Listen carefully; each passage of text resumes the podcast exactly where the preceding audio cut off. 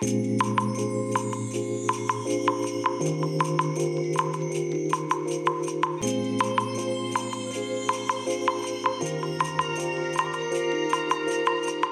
いおはようございます。本日はですね6月4日日曜日でございます。えーとね車の中の気温は21.7度ですね。天気は晴れですね、うん、快晴というにはねまだちょっとうん快晴に近い晴れですかねという微妙な天気ですね、うん、まあ晴れであることには間違いないですけど雲がやや多いかなという感じの晴れでございますはいえー、まあね、昨日台風がね、お昼ぐらいで過ぎ去っていきまして、えー、そこから雨が止んでね、えー、徐々にこう天気が回復していったんですけども、でもね、夜帰る時には結構雲が多かったような記憶がありますね。うん。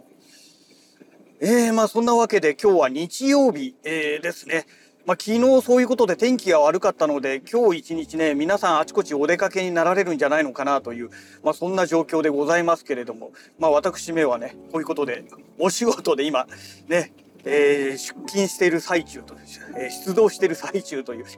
まあ、そんな状況でございます。でね昨日の夜帰宅してからですねまあこの音楽関係 DTM 関係でねまあいろいろと見てましてねえーまあなんだろうまずねスカラー2というね、えー、この作曲支援ソフトこれをね、えー、iOS 版があることが分かりましてでこれをね、えー、まずインストールしました。で、えー、インストールするソフトそのものはね無料なんですよ。無料なんですけれども細かい作業をするにはね、その後ね課金をしなきゃいけなくてですね、え、3,000円でね、それがね追加できるという状況でしたので、えこれめちゃくちゃ安くないですかっていうことでね、え速攻それもね課金しましてまあ要は、スカラー2の、え、iOS 版ですね、これを3000円でゲットしたとまあそんな状況でございます。で最初ね iPad mini 4に入れたんですけれどもさすがにね iPad mini 4だとね、え動作が厳しくてですねめちゃくちゃ重いんですよ。で帰宅してからね iPad Air 第4世代ですね。え、これにね、えー、インストールしようと思いましたら、もうすでにね、やっぱりね、あの、ID で連動してるじゃないですか、アカウントでね。で、その関係でね、もうすでに入ってまして、で、そしたらね、結構ね、サクサク動いてくれてました。さすがね、iPad mini 4と、ね、えー、iPad Air 第4世代はね、だいぶね、販売時期もね、違うということもあってですね、えー、なかなかこれだけ性能差があるんだなっていうのを思い知らされましたけれども、で、まずね、それを手に入れました。で、これと同時にですね、もう前々からね、まあいろいろ機材をいくつか今年になってからも購入してるわけなんですけれども、ね、機材購入したはいいけれども、結局セッティングできなければいつまで経ってもね、絵に描いた餅で何も使えていないじゃないかっていうね、今そういう状況なんですよ。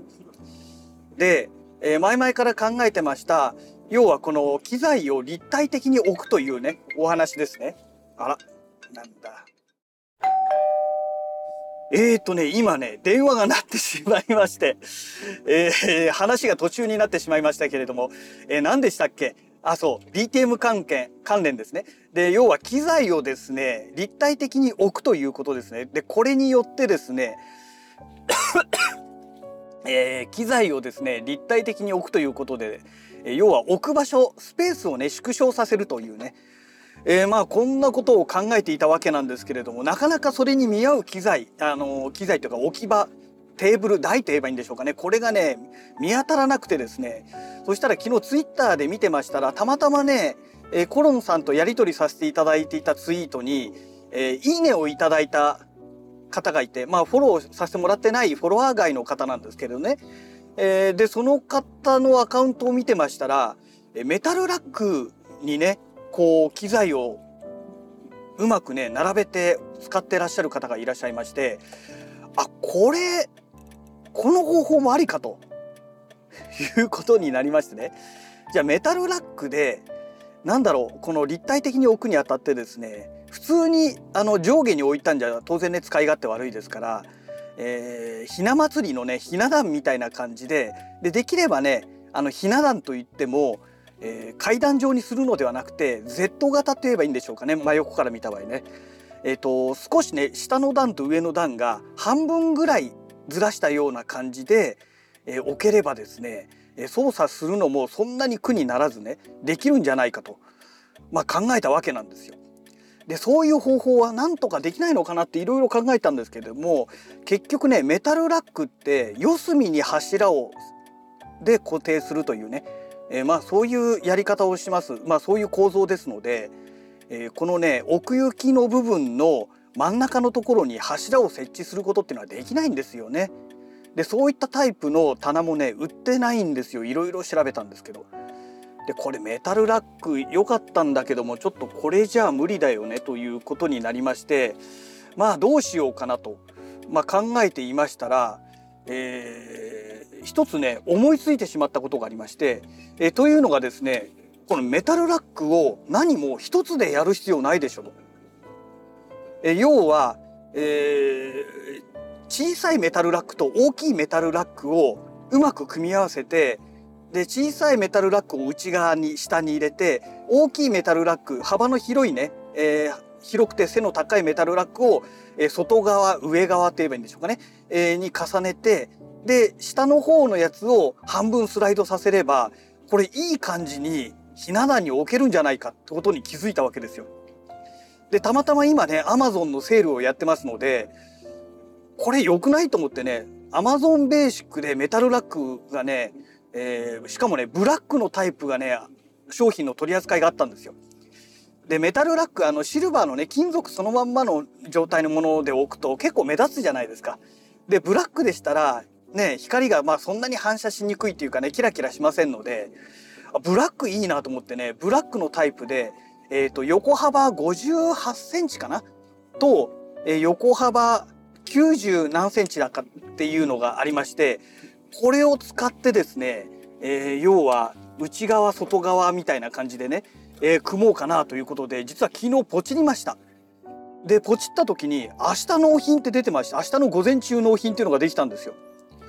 えー、もう夜中なのに明日の午前中来るのすげえなと思ってですね、えー、でよく見たらあの発注し終わった後アマゾンからメール来るじゃないですか。受注しましたみたいなね。メールが来ますけどそれ見たらね月曜日の午前中って書いてあったんですよ。あれ？と思って。あれ？なんで月曜日？明日じゃないの？みたいな。まあ昨日がねえっ、ー、と土曜日でしたから日曜日の午前中じゃないの？みたいな。感じで言いましたらよくよく考えたらもう日付が変わってたんですよね。